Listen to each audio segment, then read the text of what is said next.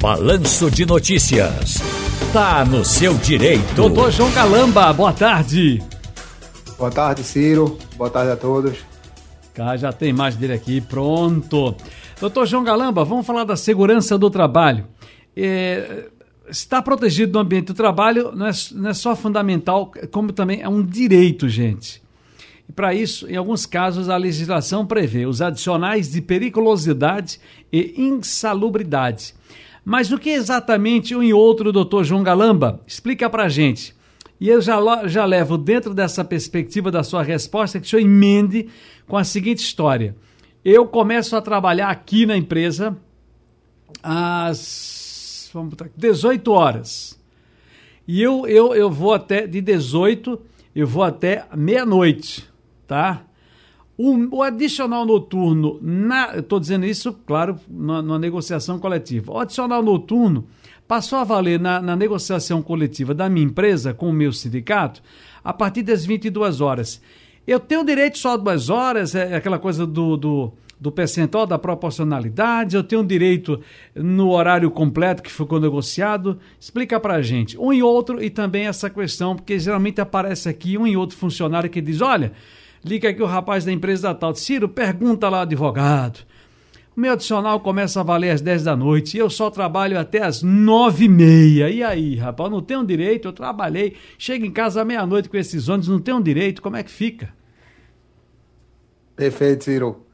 Ciro, é, quanto à insalubridade, é, ela é devida a todo trabalhador né, que exerce suas atividades em ambiente é, que possam causar riscos à sua saúde ou à sua integridade física. Há exemplo de ruídos excessivos, radiação, é, temperaturas extremas, seja frio ou calor, agentes químicos, é, óleo, graxa e radiação ionizante ou não ionizante o agente insalubre, ele, o, perdão, os graus de insalubridade, ele pode ser grau mínimo de 10%, o médio de 20% ou de 40%, certo? E todo o, esse, o grau de insalubridade, ele vai ser calculado sobre o salário mínimo de cada região.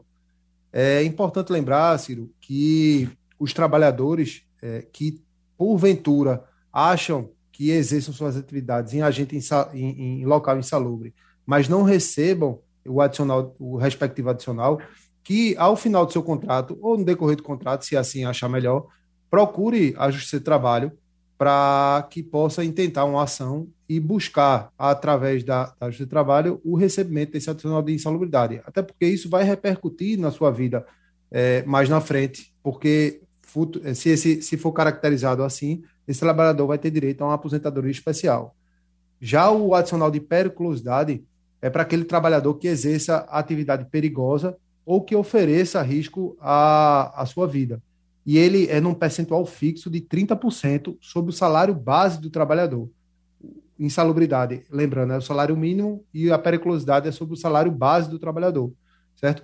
Há exemplo de, de, de trabalhadores que ficam expostos à periculosidade é que trabalham com explosivos, inflamáveis, é, com exposições a roubo e à violência, né? Então, energia elétrica também, ou aqueles trabalhadores que trabalham em o, o, o motoboy, por exemplo, ele tem direito ao adicional de periculosidade.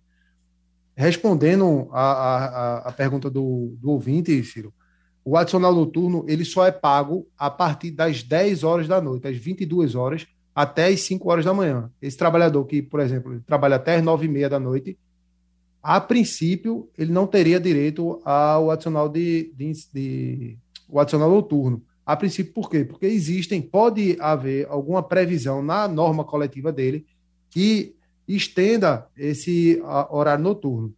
Agora, muita coisa, muitas, uma informação que muitos trabalhadores não sabem é que o adicional noturno, apesar de ser contabilizado até as 5 horas da manhã, ele, caso aquele trabalhador ele estenda a jornada dele até as 10 horas da manhã, por exemplo, aquela, as horas até as 10 horas da manhã terão que ser pagas com adicional noturno.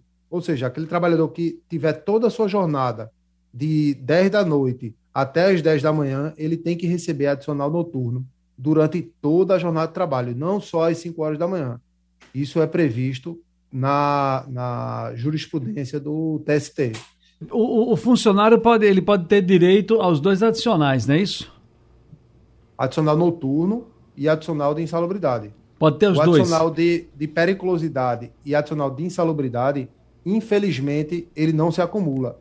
Apesar de que, é, por se, serem agentes diferentes, por exemplo, é, o cara pode ser um, um, um, um, guarda, um vigilante, que ele tem direito ao adicional de risco de vida e trabalhar numa ala, por exemplo, infectada por, por é, agentes insalubres.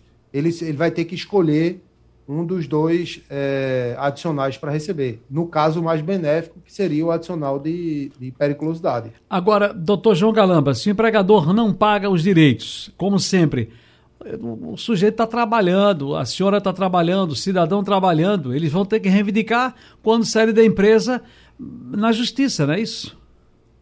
Perfeito, Ciro. Vão ter que procurar a justiça para reivindicar esses direitos aí que foram é, usurpados aí, vilipendiados aí durante o, o contrato de trabalho. Exatamente, Ciro. Perfeito. Doutor João Galamba, muitíssimo obrigado mais uma vez pela disponibilidade, sempre colaborando conosco aqui na Rádio Jornal. Felicidades para o senhor, um abraço, boa tarde, muito obrigado aí pela sua participação, tá bom, amigo? Ciro, eu que agradeço. Ciro, me, me permita só uma coisa. Existem Por favor. muitas indústrias aqui em Pernambuco e muitas delas não pagam adicional de, de insalubridade ou pagam adicional de insalubridade e possuem um banco de horas. E é bom deixar ciente o ouvinte que aqueles trabalhadores que trabalham em regime de banco de horas têm que ter é, esse, esse, esse regime de banco de horas homologado do Ministério do Trabalho. E a 100% das indústrias aqui em Pernambuco, com toda certeza, e eu falo com experiência, não tem essa homologação do Ministério do Trabalho.